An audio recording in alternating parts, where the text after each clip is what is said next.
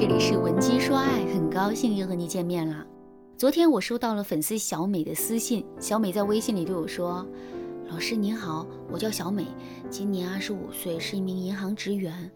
我是那种典型的招渣体质，我的前男友、前前男友、前前前男友都是渣男，他们不是骗我的感情，就是骗我的钱。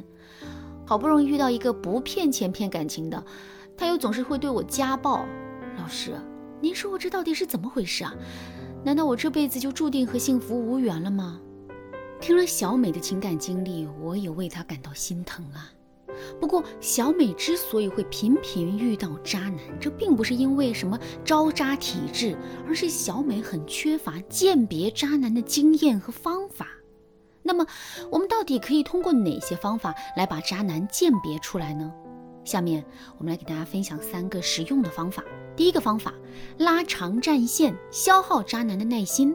渣男费尽辛苦进入到一段感情之中，他们的目的是什么呢？当然不是为了爱，而是为了骗财骗色，或者是单纯的享受欺骗感情的那种感觉。如果一个男人是因为爱才跟我们进入一段感情之中的，那么在面对这段感情的时候，男人会非常有耐心，也就是说，只要两个人的关系是朝着积极正向的方向推进的，即使男人等待的时间再长，他也会是心甘情愿的。相反，如果一个男人是怀着骗财骗色的目的进入到一段感情之中的，那么他内心最期待的就会是速战速决，因为骗完我们之后，他还要赶着去骗别的女人，那么。渣男一般会通过什么样的方式来达成自己速战速决的目的呢？其实，渣男最常用的是三步攻心法。第一步，根据女人的特点，给自己树立一个完美的人设。比如，女人是那种很缺爱、很没有安全感的类型，那么渣男就会给自己树立起一个温柔体贴的大哥哥的人设。如果女人是那种很有野心并且很拜金的类型，渣男就会给自己树立起一个商场精英的人设。总而言之，一句话，女人最需要什么，渣男就会把自己伪装成什么样子。因为只有这样，他们才能在最短的时间内快速吸引女人的注意。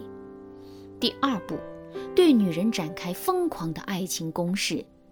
渣男的爱永远都不会是细水长流的，而是会充满着激烈诱惑和风险。比如，他们会冒着大雨来接我们下班，即使自己全身都湿透了，他们也在所不惜。再比如，他们对我们温柔到极致，我们生病了，他们会第一时间给我们买药，并且细心的照顾我们。我们伤心难过了，他们也会一晚上不睡觉来安慰我们。这种温柔甚至会让我们觉得，离开了他们，我们就好像离开了这个世上所有的美好。为什么渣男会对我们这么温柔呢？很简单，他们想在最短的时间之内让我们变得彻底离不开他们。这样一来，他们就可以马上进行第三个步骤了。这个步骤是突然后撤，然后引导我们对他们进行投资。当我们变得彻底离不开这个渣男的时候，渣男就会马上做出一个后撤的动作，比如他陪伴我们的时间会突然减少。他对我们的态度也会突然变冷淡，即使我们主动去找他聊天，他对我们的回应也不会热情。为什么渣男会突然做出一个后撤的举动呢？原因很简单，渣男是为了让我们对这段感情产生危机感，这样一来，我们势必会通过主动付出，甚至是讨好男人的方式来尽力的维护这段感情。在这种情况下，男人诱导我们对他进行投资，或者是让我们答应他的不合理的要求，这就变成一件无比简单的事情了。如果在听到这节课程之前，你已经跟渣男进行到了这一步，并且你已经为渣男投资了很多了，这个时候你该怎么办呢？赶紧添加微信文姬零五五，文姬的全拼零五五，我们会有专业的导师来帮助你。好的，那么了解了三步攻心法之后，我们就可以针对性的去拉长战线，以此来不断的消耗渣男的耐心了。比如在第一个阶段，也就是男人根据我们的性格特点给自己树立人设的阶段，我们可以适当掩藏起自己的真实性格，或者是不断展示出自身不同的性格特征。比如我们原本的性格是比较乖巧，而且没有安全感的，我们可以呈现出这样的性格。但在跟男人交往的时候啊，我们也可以时不时的展示出自己大女人的一面。这样一来，渣男就会因为摸不清我们的性格，也不知道该如何给自己树立人设，从而选择知难而退的。那么那些真的喜欢我们的男人呢？他们反而会因为我们性格的多元，觉得我们是个充满神秘感的宝藏女孩，从而对我们产生更多的兴趣。在第二个阶段，也就是男人对我们展开疯狂的爱情攻势的阶段，我们要做的就是一直去吊着男人。吊着男人的意思是我们既不马上接受男人的好，也不冷落这个男人，而是不断的引导两个人的关系一点一点的慢下来。我们一慢下来，渣男肯定就受不了了，因为渣男希望的是速战速决，可现在他却要打一场持久战。同样的时间和精力，可能足够渣男拿下好几个女人了。所以啊，精于成本考量的渣男，肯定是不会在我们这里浪费功夫的。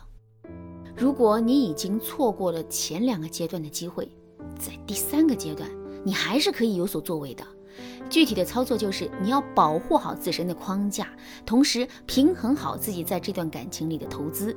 首先呢，我们要清醒地认识到，一个真正爱我们的男人，他对我们的态度会是一以贯之的，绝对不会发生突变。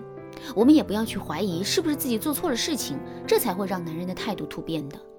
再退一步来说，即使真的是这样，我们也要保持好自身的框架，因为我们的框架就是我们在男人眼里的价值。只要框架守住了，我们做什么都不会错。相反，如果我们失去了框架的话，我们做的再对也是错。另外，我们一定不要为了讨好男人而对他进行大量的投资。在一段感情之中，我们对男人的付出一定是要略微少于男人对我们的付出的。